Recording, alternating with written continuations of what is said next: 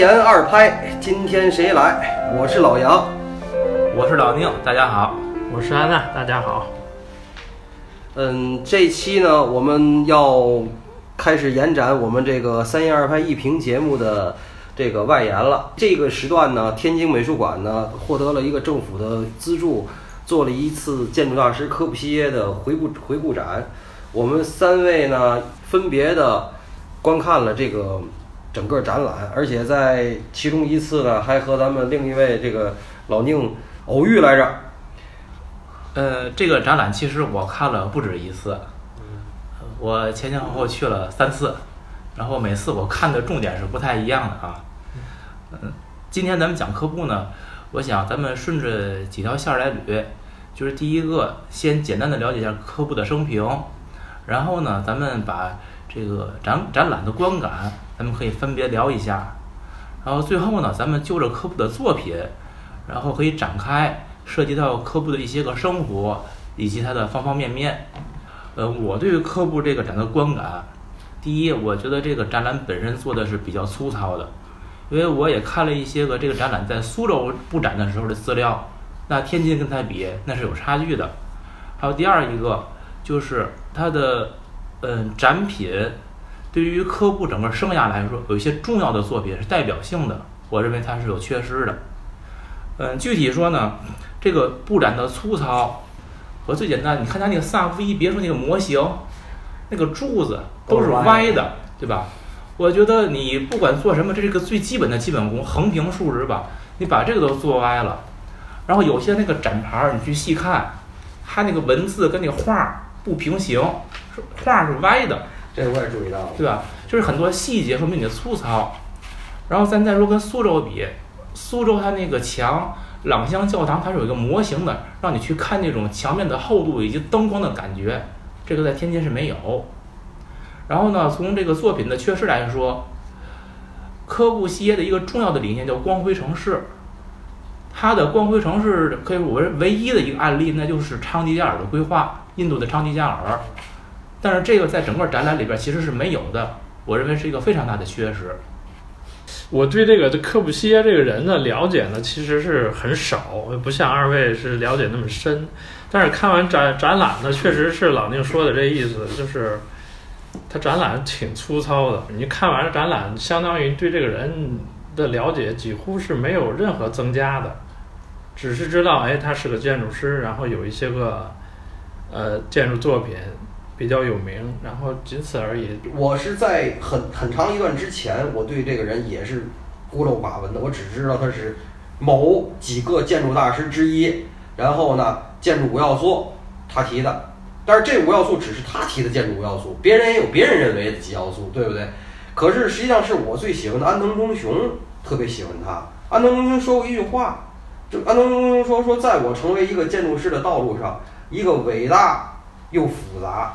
又极具矛盾的人物对我的影响力是影响我一生的。这个人就是科布西耶。后来，如果你比较过这些这两个人的作品，你会发现安藤忠雄最为人津津乐道的那个混凝土的外立面，那实际上就是科布西耶折射在他身上的所有的东西了。其实是他坚持的更好。科布西耶在很多时候，你要知道安藤忠雄的出身是个拳击手。嗯，对，所以他不是他不是真正的就是说建筑专业出来的，他等于是那种那种就是自己打，然后这种自己瞎练瞎练瞎练，最后终成一代大师的那种人，他是广收博采的那种人。对。可是科布西耶是从画家对到室内设计师，然后又去巴黎学建筑，又从建筑又从建筑，然后又发散到比如说室内设计、雕塑。家具设计，他设计好多家具，对，所以这个科布西耶跟安东忠雄比起来，说实在，就是科布西耶可以说他是上三门的，对，但是是名门正派，起码是。但是这个现在舆论上一般说认为科布西耶也是非科班出身，嗯，但他即使是非科班的，他依然是这个艺术系里边的，他比安东忠雄要科班多，哎，对了，是，对不对？对。那咱们拉过来说这个这个展。我要肯定这个这个志愿者是非常努力的一个孩子，而且老宁后来跟我讲，就是说他们志愿者好像是并没有什么底稿，对是没有什么资料的，全靠自己查资料，然后根据自己的理解来给这个观众讲。所以一个志愿者讲出来可能是一套词儿，每个都不一样。对你关于这呃志志愿者，一会儿我给你详详细讲讲志愿者的事儿啊，啊。对对对，所以我是觉得你比较理了解这个。这小女孩很很，就是他非常非常的努力。呃可是就是说，首先，我一直对，嗯，天津美术馆，还有北京的某些馆，天津美术馆尤其突出，他的好多导览的导言哈，我对他就一句话评论，就是一本正经的胡说八道。美剧啊，你看起来都挺文气的，上去跟下去都不挨着，天上一脚地地一脚，你看完了以后云山雾罩。对，所以就是这种导言还不如不写。可是你看过真的就是陈丹青给人写的导言，什么那个真是好好说话。嗯，这个好好说话跟不好好说话，有的时候是一个级别问题。我觉得，我觉得到一定层级，反倒好好说话了。你就是没到一定级，他得给自个儿得架起来。我为什么想从导言开始说？一个展或者一个回顾展，它最大的体现的有两件事儿，一个是策展人的整个的策展的它的资源、它的资源来源，包括它的组织能力，包括所有的能力，这是一个层面儿。第二个因素呢是到场地方，到整个这个最后实施这个整体实施，一个是前期策划，一个是整体实施，这两方面都体现水平，是缺一不可的。对如果你策展的不行，底下实施的再好没有用，对，对不对？如果你底下实施的好，但是策展策的不行，那东西也会流于表面，或者说没有水平，或者说把好东西作为这种就是明珠暗投了、暴殄天物了，都是可能的。对对对，所以我想从导言开始说，后边那个柱子那个事儿，我已经觉得歪了，但是我就撇撇嘴。老宁再给我一指呢，我是觉得，哎呀，是有点儿跟这个市级美术馆，而且获得了政府文化基金资助的，有点儿有就不符哈，有点儿不符。还有志愿者的志愿者的这个，你可以给方向，然后你给他拉书单儿。我不知道现在中国的大学了，反正美国的大学一直是这样，就是说老师不见得说给你讲什么，但是呢，我会告诉你，我今天这个课会涉及哪本哪本书，就像咱以前看书一样，底下有参考书目，我给拉书单儿。你可以不看，嗯但是你看了一定对你今天这件事儿是有帮助的。你可以给，就是说这些志愿者一定有老师或者辅导员儿，你可以给这些人拉书单儿嘛。比如《东方游记》走向新建筑，然后这些东西你去看去，你一定会让你说科布西耶会言之有物的，或者延展。我告诉你谁最捧科布西耶啊？安藤忠雄，安藤忠雄有多少本书？光宇什么什么什么的这那个，你就看去。可是他的材料，他自己手里掌握的素材，还是根据整个这个策展，他分的这个三个时间段，围绕着这个来讲解的。可是实际上，我跟老宁讨论的是，我站在那儿我就说，我说首先我就不认为他自个儿就会，就是科布西耶自己就认为自己的作品分这仨时期，这个仨时期是后人分的，柯布西耶没有对自己的分期，所有的分期都是后人分的。没错。那个安娜，你应该也听讲解了吧？你对讲解一种什么感觉？呃，首先我、呃、对这个柯布西耶这个人呢，就了解很少，只是在上学的时候知道有这么一个人，然后他的所有的生平、他的作品，也只是一个概念。然后呢，我带着这种心态去听这个讲解呢，听完了之后，包括看完这展览之后，只是在这个这个认知的维度上又增加了一下，就是哦，他这个生平是从哪年到哪年，嗯。然后这期间，然后有了一些什么主要的作品，这些作品到后来影响到后来的建筑界的一些个一些东西吧，呃，就是只是增加了一下这个认知那这么说，啊，就是你看他有一些文字介绍，包括听完讲解之后，你觉得你，咱说别说理解、了解科布西耶了吗？对他的认知是真的是知道这个人了，对他的作品有更深一步的理解了吗？我多少看了还是比不看强吧？对，看了还是比不看强，因为我多少呢是跟建筑行业有点关系的工作，就我感觉他所表现的东西跟我学的或者跟我在行业里知道的东西是一致的，你知道，就是我只是哦印证了一下，对他说的对，他做的都是这个行业里，呃，后来都在执行的一些东西，你用实践证明了大师的正确性。呃，对，我是 那个，他每个作品都会有一个二维码，你扫过吗？扫过，对，然后你扫完之后看二二维码弹出来的东西，你什么感觉？那个就是它实物图的照片嘛，就是对这个照片也没有其他的任何的介对，我想说的就是，它的一些个嗯讲解本身限于每个人的水平，但是从这个展览本身，你应该给比较充分的资料，但他给那个资料，我只能叫都不能用不太充分，就几乎等于没有。他只是把那个照片儿摆在那个二维码扫出来的图里边儿了，有一个介绍，只是说这东西是用什么材料做的，叫什么名字，是哪年产生的，只有这些。对于稍微延伸一点儿的分析，他就没有任何分析。所以我觉得这个展览本身就感觉是太苍白了。对。而关于志愿者呢，其实我想说一点儿，嗯，是老杨给我发的链接，嗯美术馆招志愿者，然后我就报名了。他那个报名应该是在开展的前一周才招的志愿者，时间很紧张，他们工作效率也很高，应该是一个周四发出来的，周五的下午就截止。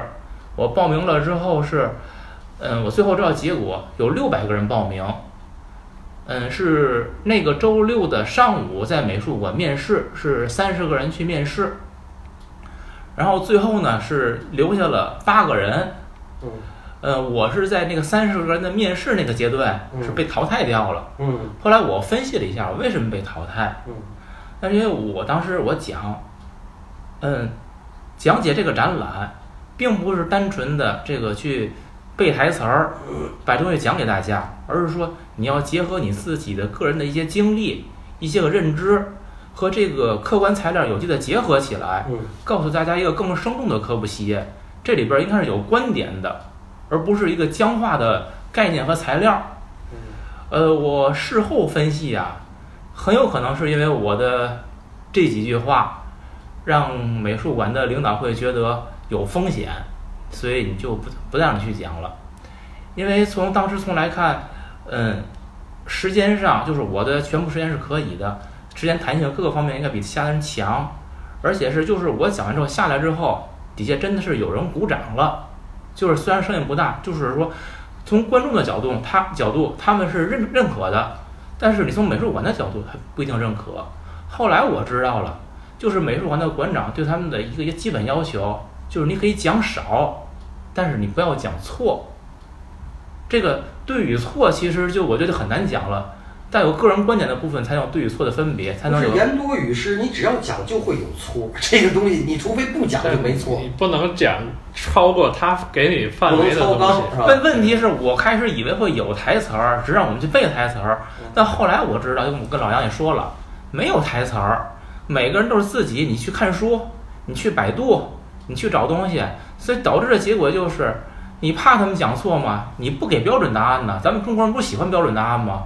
然后就每个人讲都不一样，而且这个人里边这些人讲的实际是有有一些个差异和矛盾的，互相每人讲的，所以我每次听的感觉都不一样。这也是我我愿意多去听几次，感觉很有意思，真的是提供了很多新的角度。这样，关于美术馆的这个展览部分呢，咱们先聊到这儿。我把这个科布的生平啊，简单的跟大家介绍一下，因为有听众也反映，就是我们讲一个主题，如果没一点背景资料都没有，感觉听起来会有点摸不着边儿，所以咱们给大伙儿一个小小的抓手。科布西耶呢，他是一八八七年生于瑞士的拉绍德峰，他的父亲是个钟表匠，母亲呢是钢琴教师，但是他的职业生涯主要是在法国度过的。科布的青年时期，他是在一所艺术学校学习，但是呢，他并没有受过这个系统的建筑学训练，这也是为什么后来大家说他是非科班出身，就这个原因。呃，从1907年到1911年，科布先后到了德国、意大利、匈牙利、罗马尼亚、希腊、土耳其等等这些国家游历。就这一时期的游历，集中体现在他的一本书，就是《东方游记》。那我的那个公众号里边也推荐过这个这本书。呃，这一时期虽然他并没有什么自己实际的作品，但是他所有这些参观对他后期的风格形成了非常重要的影响，尤其是这个帕提农神庙，在他后期一系列作品里边都体现了那种思想。一九二三年，《走向新建筑》出版，他是提出了住宅式居住的机器。在一九二六年呢，他将这些个建筑思想总结为了新建筑五点。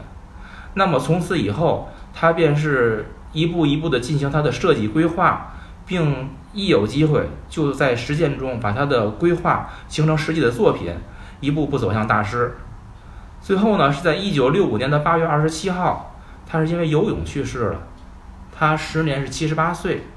他最后的遗言是叫他的遗体要在拉图雷特修道院，也就是一个无神论者所建的宗教建筑里边要停灵一夜，而后法国政府为他举行了国葬。这就是科布简要的一生。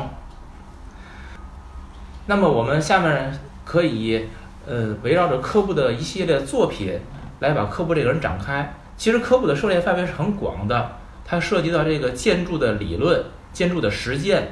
那美术、雕塑以及这个家具设计，它等等很多方面。但是呢，它最著名的、主要的成就也还是在建筑方面。所以我想，我们可以捋着几个科布的主要的建筑来谈它。呃，同时呢，这些建筑我们也尽量是扣在这个呃美术馆有的这个展览上。它没有的，比如昌吉加尔，大家可能会更陌生，我们就先不聊，聊一些大家比较熟悉的建筑。我补充一点啊，嗯他自己在生涯中他回顾的时候，他给自己也回顾过，就是说他觉得他零七年到一一年的游历过程中，他还是觉得他是自己学过建筑的，尤其是在匈牙利的布达佩斯和巴黎。然后他一一年回来，呃，就是结束游历以后，他在一三年就开了自己的建筑师事务所。嗯然后后边还有一个故事是关于这个建筑师事务所的，他就开始招人，等于是他有团队的了。然后一七年定居巴黎以后，他开始做这个《新精神》杂志，《新精神》杂志还在当年不是咱们这次展里还有好多实物嘛，对那个照片儿，呃，不不是照片儿，就是那个实物。他三零年，他等于他经营自己经营了十七年，他才加入法国籍，而且一九三零年是他一个非常重要的人生节点。他一九三零年，他分别就是加入法国籍，与这个时装模特伊万·盖勒斯结婚，然后还有他的呃某个这个建筑作品的这个落成。他三零年是他一个非常非常重要的一个一个一个节点，所以这个我是希望能够大家要要注意。嗯嗯嗯，对，就是我们谈科布的建筑，并不是谈建筑本身，而是以一个建筑一个纽带，然后呢，围绕这个建筑来展开它的所有的故事。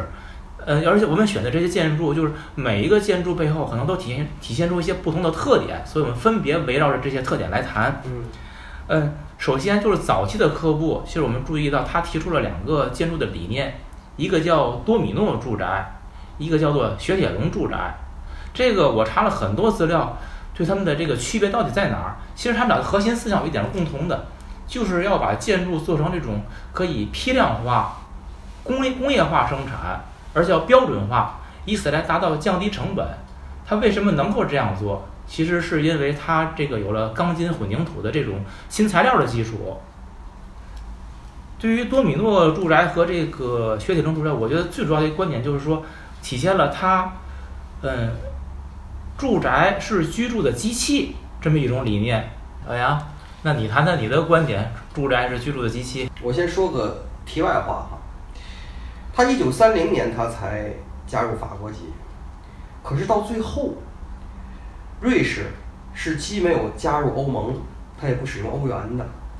瑞士把自己十块钱的瑞士法郎那个面额是他的头像。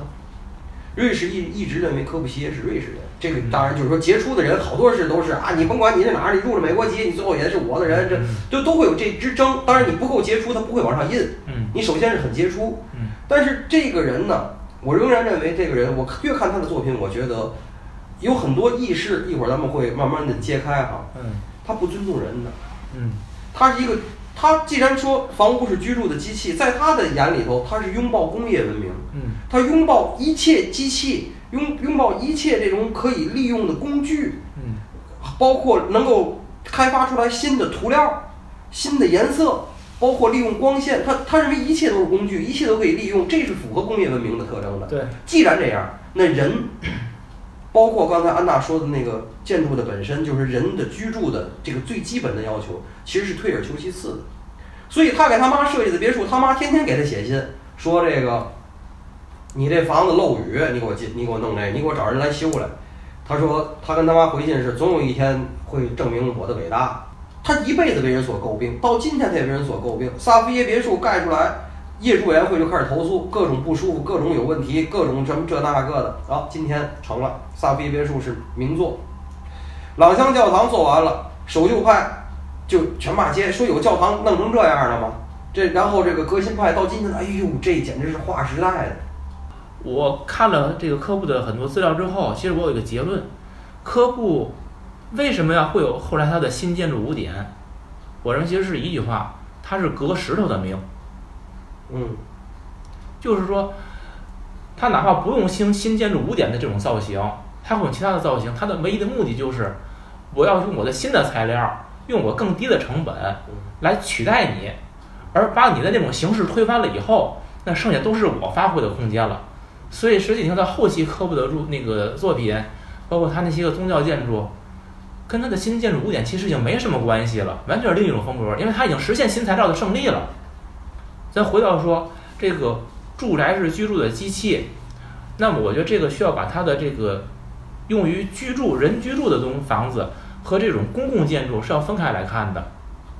它这个住宅的机器更大的意义是在于，他说盖房子就像造汽车一样，就是我这就还是说批量化、标准化、模块化，它是有这样一种诉求在里边的。同时，机器还有机器的美学是在于能够提供提供一种功能，它这种精确的功能性，然后满足人的就是你的需要，这是他所提倡的一种东西。凡是满足人的需要的东西，它是不美的。他所做的是在求这两者之间的一种平衡。你说的这个工业化，包括它这个像造汽车一样、造房子一样，嗯就这件事儿呢，就是我那个前东家前几年他也是一直这么要求，对呀、他对不是要模块儿，完对了最后要拼插式的弄出来模块是不是万最后没成万万科的概念吧？最后没成，一直是万科的概念，最后。没成。他那个年代就是科布西耶那年代是，呃，一战、二战那时候对这个城市破坏，估计是最大的一个。但他推行这个，我估计也是从从他这个成本，从他这个有效率上效率来说，它是最有用的一个概念。时间来到了一九二九年，科布西耶第一个里程碑式的作品《萨伏伊别墅》诞生了。嗯，萨伏伊别墅应该是第一个集中了体现，或者叫代表性的体现了新建筑五点的那么一个作品。我其实后来理解新建筑五点，按我总结是一点半。现在先说这五点是什么啊？嗯，底层支柱、屋顶花园、自由立面儿、自由平面儿、横向长窗，一共是这五点。对，但这里面你去细分析，底层支柱是说我要用柱子把这房子支起来，我取消承重墙，对吧就自？由，也就自由立面，也就是自由立面儿了嘛。自由立面儿就就是因为我我不靠墙承重，我中间有柱子支着，你这外墙你不可以随便安排了吗？自由立面儿有了吧？然后呢，自由平面儿也是一样，因为你取消了承重墙，你的隔断可以随便在屋子里边儿空间随便分割。哦，平面儿我也自由了。哦，横向长窗，窗户是开在立面儿上的，你立面儿都已经自由了，那长窗你横长窗、竖窗、斜窗，你不想怎么开怎么开吗？所以我觉得这四点其实说的就是就是一点。呃，我还说还还有个半点是什么呢？半点我说你就那屋顶花，当然那可以咱叫叫两点吧，应该别别一点半了。屋顶花园是跟这个嗯这个支柱本身是承重墙是没有什么关系的。那我觉得它是可以做一个独立的一点，其他的那个底层支柱、自由立面、自由平面，还有横向长窗，我认为这说的是一个事儿。它那个底层支柱，它解决的是什么问题呢？就是为了把房子支起来嘛。这下边儿通行的空间，我它这在这个别墅上，它倒是没有。这个问题就是我说为什么他要搞这个新建筑物点，这个底层一定要把它支起来，它就是为了隔石头的命。就说这样的房子，我钢筋混凝土能盖，你石头盖不了。就是说，通过这样一种形式上，我会把两种建筑材料以及它们能实现的这个形式给你隔离开了。我觉得这是他的目的。老杨，你觉得呢？呃，咱们还是要有的时候，可是我不同意他那个这次展这个断代，但是有的时候看一个人他做事情，还是要根据他所在的时代。他为什么萨菲别墅二九年的时候他做成那样哈？其中一个重要原因，我查了一下，那个钢窗啊，刚发明，嗯刚工业化，大批量生产，他就给他用了。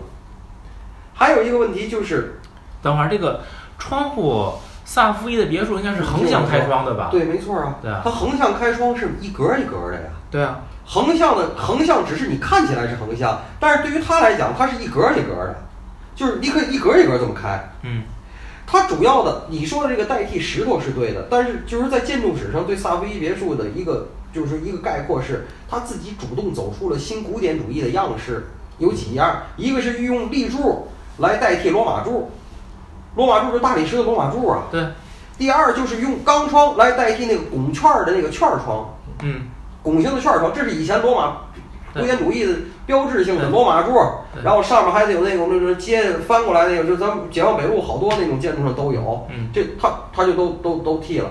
嗯第三点还有一个点就是，他们咱们其实刚才已经都说了很多成本，比那种大理石的东西便宜的多，对啊，就是便宜。好实现对，容易实现。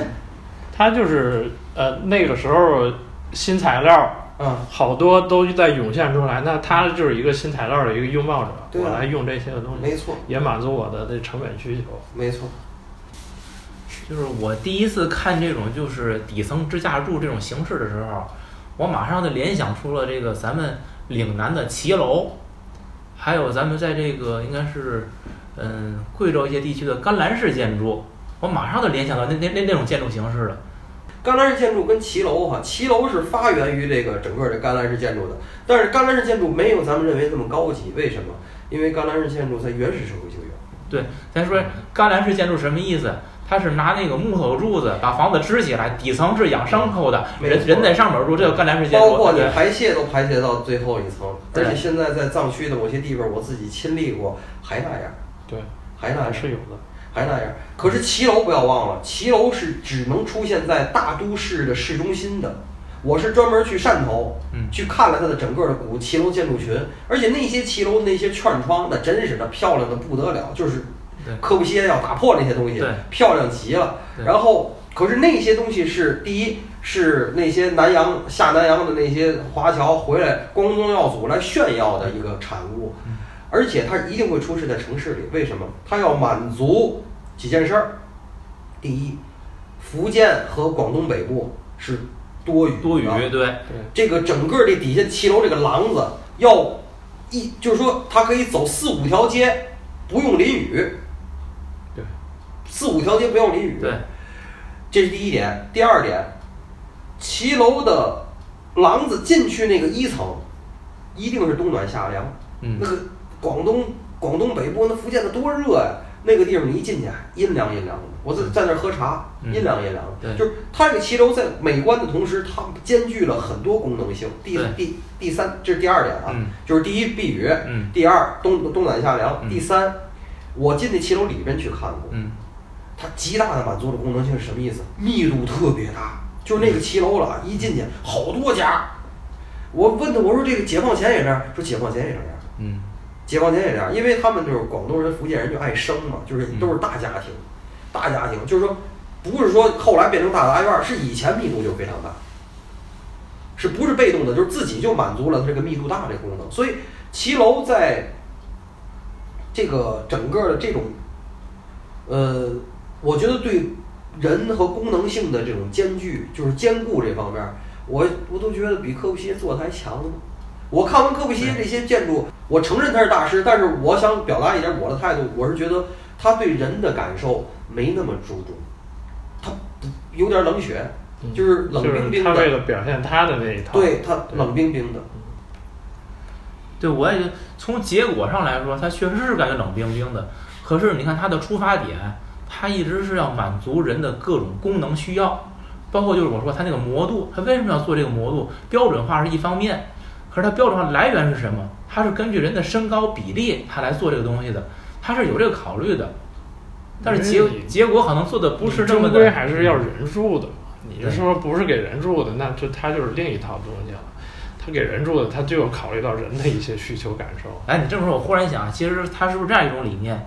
就是我满足你的这个最小需要，就是我肯定是满足你的需要了，但这个需要呢，离舒适还是有距离的。对，但是我可以满足这个金主的各种要求了，真的是成本就下来了。对啊现在不也有吗？最小的住宅一个人最小给你一套房，嗯，就是就是以前做过研究，十五平米、十八平米就一个人，什么东西都有，对厨房、厕所、睡觉、那个起居，对对，就十五平米全做出来了。那你觉得这个坐住着舒服吗？肯定是不舒服。对，其实就是说，我说科布的这种建筑理念，它之所以能够就是走出来了、走下来了，我就认为我提一个观点，就是这个建筑是为权力服务的。在后边是在是从一九四七年到一九的一九五一年，科布的又一个重要作品诞生，那就是马赛公寓。我不太喜欢这个，因为我一看他这个东西，就像咱们那天说的一样啊，它有几条，它是嗯，首先呢，你要根据他这个人的这个发端来看。我那天写一个东西，就是说这个牛逼的人都他妈斜杠青年，科布西耶却符合，他就是建筑师、作家、画家、雕塑师、城市规划大师、室内设计师、家具设计师。好了，他既然是斜杠青年以后，他在他所有的贯穿他生涯一以贯之的，除了刚才咱们说的那些之外，他有一个他画家的一个，咱不说情怀也好，还是什么也好，他是第一个把立体主义引入这个建筑设计的人。然后那天他的画有原作，然后王晶在那儿看完就跟我说说你喜欢吗？我说我喜欢不喜欢，咱放一边儿。他前期的那些那些立体主义的东西啊，是非常非常像毕加索。对而中期的那些线呢、螺旋呢，又像康定斯基。然后他在那个瑞士设计的那个那个玻璃的那个彩色玻璃的那个，还有啊，就是那那个科普西耶馆，还有就是包括马赛公寓，它外就是外边那个窗户那些颜色的配，我还问那志愿者，我说你们看没看过？就是他这配那颜色，最后他配出来那图有规律吗？我后来问完，那小孩说不出来，我自己也看了一下，是完全没有规律的，是一种画家的这种天马行空的东西。可是你回头你再一看，把那些颜色跟那线条拆出来，就是蒙德里安。我不知道是谁抄谁，可是如果是老宁画的画，我也拿过来画，我是抄老宁的，对吧？可是蒙德里安画的画，你拿过来做成建筑的窗户或者建筑的图上头用，这就不叫抄袭呀、嗯，这叫借鉴呢，是不是？这对我老说这个自古文章一大抄，就看你会抄不会抄。那，这个马赛公寓啊，我第一次看我也不喜欢。嗯，我说这大方壳子，然后外墙的侧面点了点色儿，这这有什么好的？而且居住密度，你想马赛公寓这一个楼住了一千六百个人，密度其实是很高的。然后我说这和我们现在的一个公寓有什么区别呢？但是我想这事儿啊，还是放到那个年代，一九五零年代咱们来看这件事儿，那个时候它的诞生可能就是一个划时代的标志性的事物。好像有一种说法说，科布西耶真正的成名，就是因为马赛公寓是他真正的成名了。萨福伊是代表作，是后来承认，但是真正使他对世世界范围内承认他是因为马赛公寓，因为就是说，你想在二战那种之后百废待兴的局面下，要解决这么多人的居住问题，而在预算有限、用地面积也有限的情况下，科布西耶把它实现了。还有一个，科布西耶其实有一个执念，就是它的光辉城市。它的光辉城市其实是一个什么概念？就是说我这一个城市是由很多这个大的公寓组成的，这些个大的公寓一层完全是绿地、公园儿，是工人走的，没有汽车。汽车是什么？汽车是在二层，二层在楼与楼之间有专门的这种，就是像像高速公路一样去连接的。人车分流。对，它这个设计时速是一百到一百五十公里每小时，二层的车道。那在每个楼有一个停泊站，人们在这儿坐车上上下车。所以它的理念是什么呢？我盖这个房子，占的这个地的表面积只占百分之十二，然后剩下的百分之八十八是这个都是公共的这个空空间、公园儿什么的。然后我给给人是多少？我给我是百分之百的给人，地面百分之百给人去用，因为它底层底层是架空的，房子底层架空就是连一层的房子都不占面积，但实际我最后人获得都不止百分之百，是百分之一百一十二，多那十二是哪儿来的呢？多那十二就是我房子不这个本身占了百分之十二的这个地的这个投影面积吗？我房顶都不还给你那个屋顶花园吗？所以你又多了，他他这样一种理念，所以屋顶花园这个底层架空，完全地面交给人，它是这样一种它光辉城市理念。他在早年一九二几年吧，他就给巴黎设计了一个三百万人口的一个城市规划，就是按照光辉城市。后来他在这个呃安特卫普，好像还有阿尔及尔，他都做过类似的规划，规划都有，但是没能实践。那么真正将来实践是在这个印度的昌迪加尔马赛公寓，我认为是在第一个，就这个单体建筑某种程度上去实现它这种理念，就是我做这样一种大的公寓，然后屋顶花园是共享，底层全交给人，这是有一定划时代的意义的。行，咱们这个这一直说的这些都是跟人居住的有关的建筑，我觉得就是在民居方面，咱们最后再说一个，说说科布西耶在海边的那个小木屋。这块儿呢，我也其实也特别想听杨总讲讲关于科布的八卦，来吧。那个是这个，这个主要呢，我还是说他参与他的造神，嗯，很多人都知道这个雕塑家罗丹的很多这个情事哈、是非常不堪和狗血的，有血有泪也有屎。然后毕加索就别提了，毕加索也这样。科布呢，他之所以能够今天如此成功，他就是参与了自己的造神。他参与自己造神，他是个多维的，就是造神一定是多维的，不可能是单维度的。他做雕塑、做室内设计，然后参加各种 party，他是以什么形象参加的？那种抿的特别亮的头型，小圆块眼镜儿，各种裁剪特别得体的西服，嗯然后是每次都不一样的高级蝴蝶领结儿，他不带领带，嗯蝴蝶领结儿，所以他这就成了他的标志了，就是他的标志就是这么一个。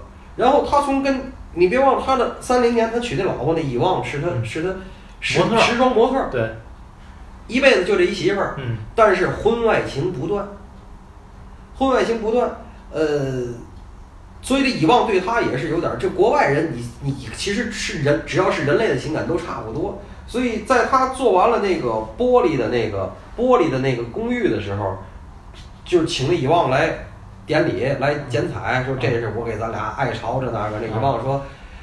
你这你这个这个阳光里的每一寸阳光都能杀死我，我不想在这儿待着。人家根本不领情，嗯人家根本不领情。然后呢，有一个轶事是，他科布西耶有一个建筑师的两口子是他的好朋友，就是等于说这个女的也是他好朋友，这个男的也是他好朋友。这女的呢，因为建筑师都有钱了，当年是这女设计师呢，给这男设计师呢，呃，设计了一个别墅，最后还盖成了。科布科布呢，其实是这男的的朋友，嗯但是据传说跟这女的也反正不清不楚吧。嗯然后这两个建筑师的这个两个男女朋友呢，最后分手了。可是这房子归这男的了，这男的住了。嗯这男的后来呢，就是俩人又打上，这男的也不住了，这房子就空着了。科布去住完了以后，这个后来人家说说你在那儿天天干嘛？说哎呀，你甭管我在那儿我在那儿搞创作作画，就有那好事的记者就跟着他，嗯他又不注意，他完全就在那里头，确实是是画画，怎么画？科布画画做设计，他是光着，嗯就是纯全裸，而且窗帘也不拉，全让记者全照下来了，全照下来了。然后问他说：“你怎么就在这儿？”这他说：“我在这个房子里，就是那种就是眉毛眉满脸跑眉毛那种，就说说我在这个房子里搞创作，我觉得就是特别特别有有有灵感，就这么个人。而且这婚外情就是一段一段又一段，都反正都是没有名的，就是就是反正就是一直就没停。嗯，其实某种程度上哈，这个男人的头脑是性器官，也可以反过来，反过来就是说，当你性欲很旺盛的时候，你的创作力一定比较旺盛。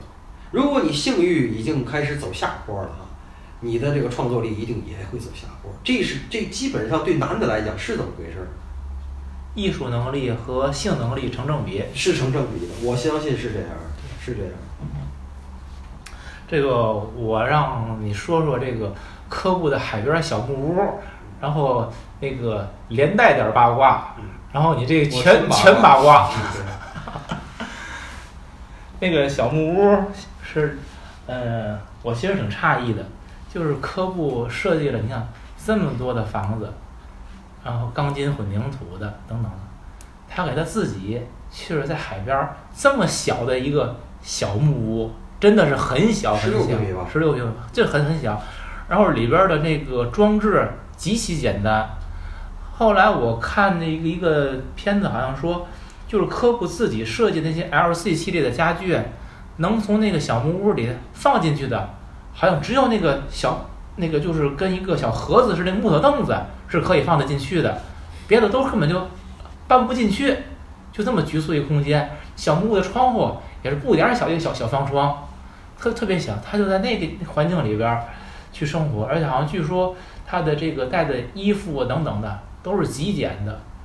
他在那个屋子里边儿形象真的就是老杨你刚才说的，他经常是不就是穿一个小内小裤头，嗯然后有时候就是不穿衣服。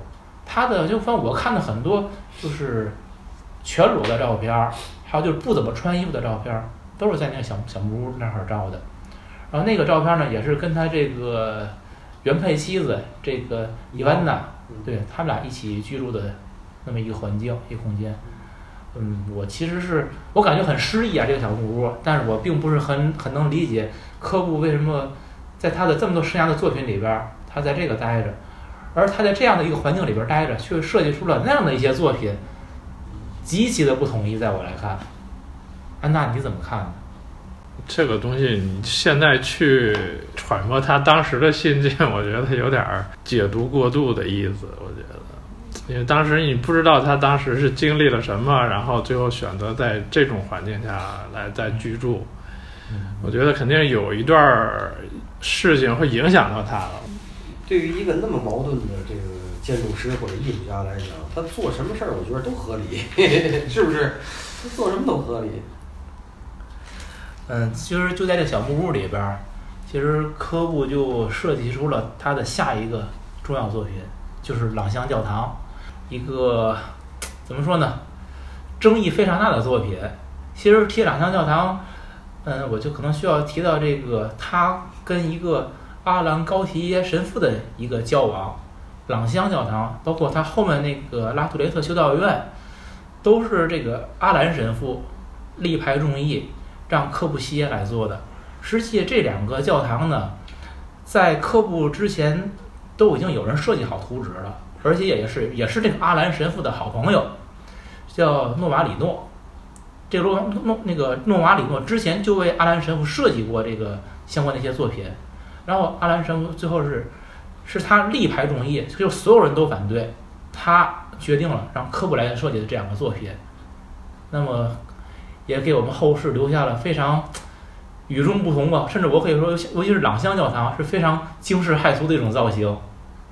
他对他来说，你让他再设计一个跟其他一样的教堂，差不多的教堂，我觉得他总得标新立异一下，区别于其他的那些个教堂，这是一个外形上的一个区别。另外，在这个上面，然后他得满足他教堂的一些需求，庄严性、神性这些东西。只要你展现出来，然后又区别于其他的建筑形式，我觉得就是他当时的理念应该是这种这个方向，我觉得是就是我弄个教堂，我还得跟你不一样。对。那是肯定的。对，嗯，肯定的。这里边啊，科布是一个无神论者，就是大家一直会有一个很奇怪的，为什么请一个无神论者来建一个宗教建筑？好像你觉得你的观点？我还是觉得，其实好多时候，对于人的选择来讲，其实是非常偶然或者非常细微的。我觉得更更决定这件事儿能成，是因为他跟那个跟那个神父是哥们儿。我真的觉得，就是人的好多大决定，其实是就是小事儿造成的。然后这里边其实我想延伸一点啊，就是科布是一个无神论者。科布这个无神论跟我们在这个东方，尤其是中国，我们说这个无神论，它是一回事儿吗？我觉得可以从这个角度去理解一下，为什么他可以做一个宗教建筑，包括最后他死了，他都要他在他在他自己建的修道院里边，他要停灵一晚，这种选择。我是觉得科布的那个无神论跟咱们通常理解的那个共产主义的无神论，它是两回事儿，是两个概念。其实就是你按照，就是比如说让你去想，你去设计一个，你是一个无神论，你去设计一个教堂，你去怎么想？我觉得它嗯体现出那几点，就是教教堂应该有的东西，只不过它形式不一样。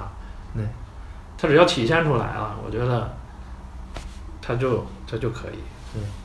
就是朗香教堂，你看它外形一个特点啊，就是它那个窗户，各种奇形怪状的窗户，然后还玻璃上画上颜色。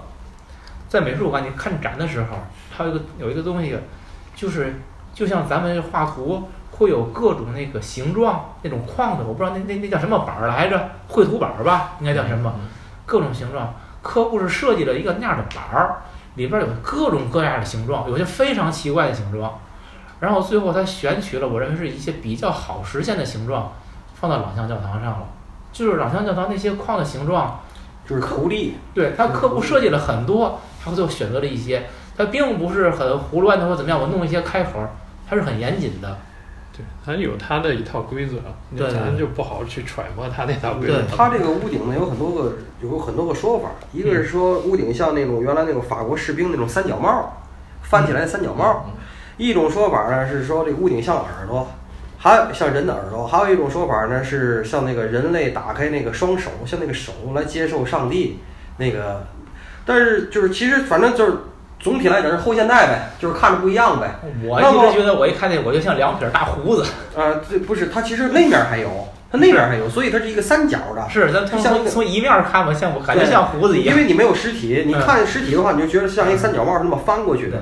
所以它那个立面呢，它的特点就是还有就是立面用大块面切割，墙面开窗引入光线，然后是彩色玻璃。这个关于这个呢，朗香教堂还有一个很有名很有名的一个轶事，他当时呢，你要知道就是安娜干建筑这种知道，这种建筑师设事务所啊，他一定是有一个或者几个，就像他合伙人一样，是这种大的建筑师。嗯建筑师是干嘛？我就出效果，对我要我要形成那样，嗯剩下我不管了。对底下是一帮什么人？同济的工业与民用建筑那帮人，给你做结构，包括什么那个给排水、暖通这块儿嗯，就是我怎么实现的？我施工的时候怎么实现的？这些人，他有一帮团队的人给他做这个。好，这帮人就开始给他弄，说难度大。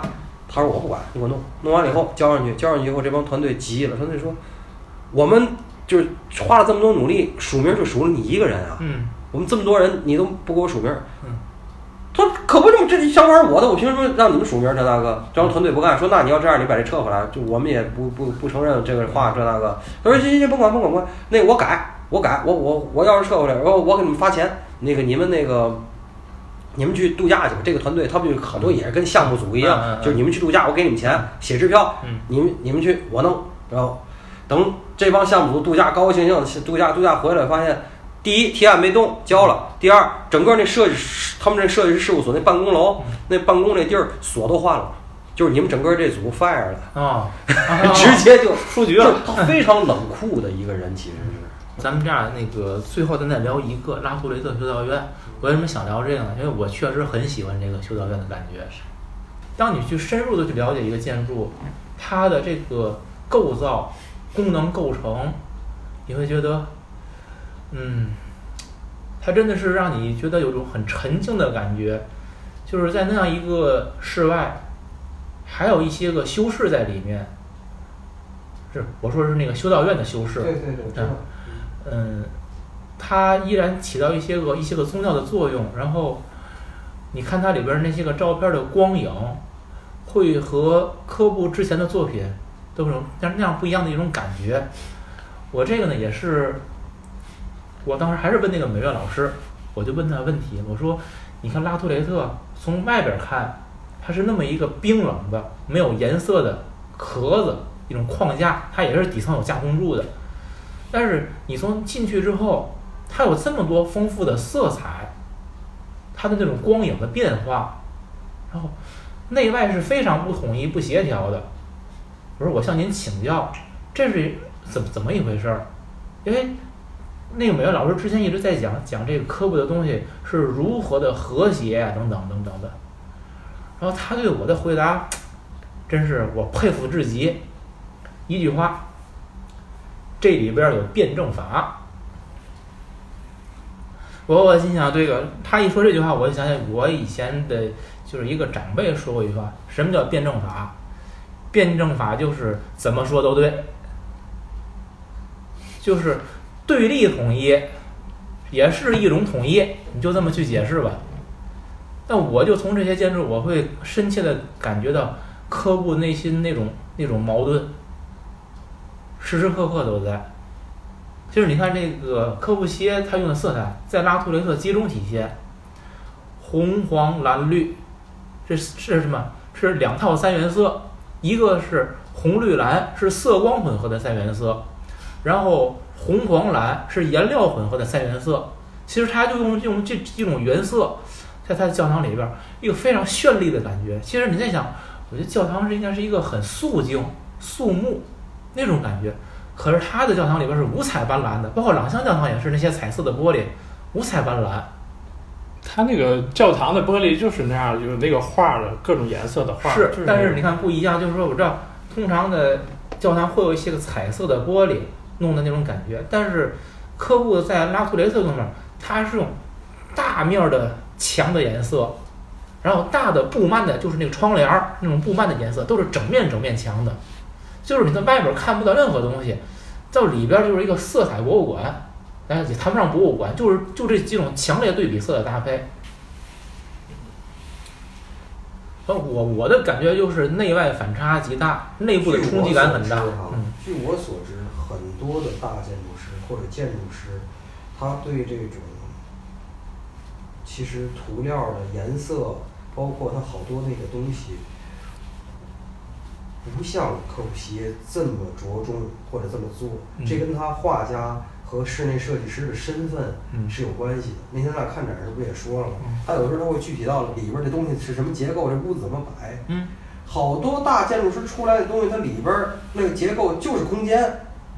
它根本跟里边的家具，你乐意摆什么摆什么，那跟我没关系。我就要外边我这概念，我这东西是什么样的，就是多么离经叛道也好，大宝剑也好，是什么这个大碟子也好，大飞碟儿什么的，我是要这个。你具体室内装潢是什么样我不管，建筑怎么和自然融于融为一体？嗯嗯。包括你那玻璃的金字塔怎么跟卢浮宫能够融为一体？嗯。你现在说它是大师之作，嗯，怎么看怎么融，怎么都对。当时你要说它是大宝剑插在那儿，怎么看怎么不对。对。那我现在问你，你这修道院这旁边肯定有绿化的绿，就是也有树木，也有什么街道、道路，要所有这些东西。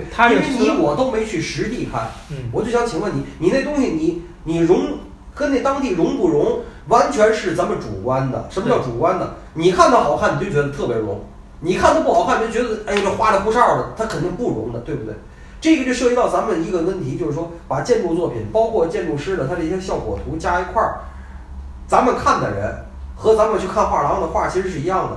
他做他画完了，他盖成了，在那儿，那东西就在那儿了。那东西其实跟咱们是不产生联系的。咱们只要主动的奔过去看，或者去那里住，那么就是你就又完成了一次再创作。他把这东西做出来是一个创作，咱们去看去讨论，像今天这个，咱们是一个再创作。只要是再创作，就一定有没有解读到的地儿，还有过度解读了的地儿。对对。是不是？对，所以第一，我不同意倒推，就是我们不太愿意倒推，因为咱们揣测曹雪芹已经揣揣测不出来。对，他反正《红楼梦》在那儿，你就说你看《红楼梦》什么样就完了，你别说，哎呦，曹雪芹在这时候写的是不是表现他的愤怒？在这时候他是表现他的那个幽默？嗯，没必要。对，对，我是觉得千人千面。对，是吧？没错。哎，那么这个事儿呢，就是说，不是说我故意要跟老宁作对。那拉格雷特是我这这几个里头我非常不喜欢的。我是觉得那里边包括它那些里边的那高低的那些平台，那些平台也是他故意的。一般来讲，我说第一，大建筑师不会涉及到那么细的那些细节，那些平台。第二，那些平台我看了我非常不舒服。嗯。就像那种祭牺牲，就是那 sacrifice 那些，就是那那祭台一样那种东西。嗯。我不喜欢那些东西，我觉得很恐怖。我没去那当地，我就看那些照片，我就觉得很恐怖，不舒服啊，这起码是。它其实就是要塑造那样一种一种肃穆的效果。我倒是觉得，就是你现在说建筑师吧，我觉得大部分都应该叫工程师，嗯，对吧？然后你就是比较有名的，或者像他这样，我觉得做到头呢，你也就是个匠人。我觉得是是这么个理念。你像往艺术呢，我觉得就是你做到这个东西做出来之后，艺术是跟它有有点沾边儿的东西。这个问题就是按照你提这个，我想，嗯，匠人好像更多的一种就是工业化生产的一种感觉。可是你说科布西耶他推的就是工业化大生产，他就是拥抱大工业的。那你在大工业里边，我们怎么去定义一个艺术家呢？我的高中同学、好朋友，大学建筑系毕业，然后留校在设计院当项目经理，做得很成功。他每次我们在一块儿喝酒，他给他自己的定义是一个描图匠。他说：“我说你有什么满意作品？我有什么满意作品？让我怎么弄怎么弄呗，对不对？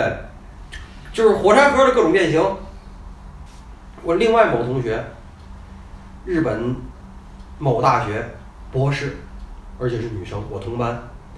然后回来，现在在天大建筑系当教授，经常给他的学生啊做那些毕业的展呐、毕业设计啊那些。这个他，我相信做他的学生是很幸运的，他经常会开讲座啊什么的，做了很多。可是其实那些学生最后有有有几个能成事儿？而且成了事儿，是成苗图匠的事儿呢，还是成科布西耶这样的事儿呢？我我觉得很难。我是觉得真的，就因为安娜也是在这个行业里，就是你说你这些人有多少人说是怀着情怀、抱负、理想，去做事儿的？我觉得中国几乎没有。上学的时候，老师就教，就说你们画图是画人，哎呦，是这种教给我们的。Quelqu'un joue du Chopin.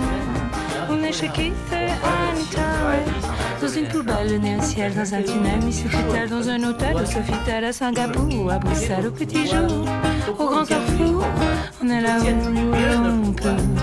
Dans son berceau, sous son chapeau, à Zanzibar ou à Bordeaux, dans son cauchemar, seul au tableau, dans un plumard, dans son tombeau, dans le brouillard, ou au fil de l'eau. On est là où l'on peut. Mais moi je ne suis pas là. Non, non, non, non, je suis chez Kit et Anita. C'est la fin de l'été. Mais il fait encore doux, ma foi.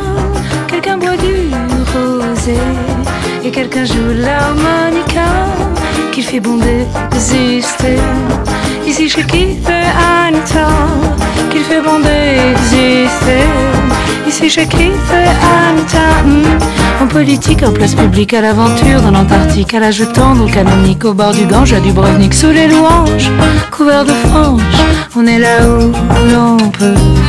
Au fond du trou, à l'aube blême, au rendez-vous, à la traîne, à Malibu, à Valenciennes, à Katmandou, à Saint-Étienne, sous les Liroux, voilà Madeleine, on est là où l'on peut. Mais moi je ne suis pas là, non, non, non, non, je suis chez Keith et Anita. Ici tout est tranquille, il n'y a pas l'ombre d'un fracas, rien de son vanille, toute de velours et de soie, comme la vie scintille. Ici chez Keith et Anita, comme la vie scintille. Ici chez Keith et Anita. Et Anita. C'était l'été 70, je ne savais rien de tout ça et pourtant je vivais Keith, chez Keith et Anita. Keith et Anita. C'était l'été 70, j'étais à peine née ma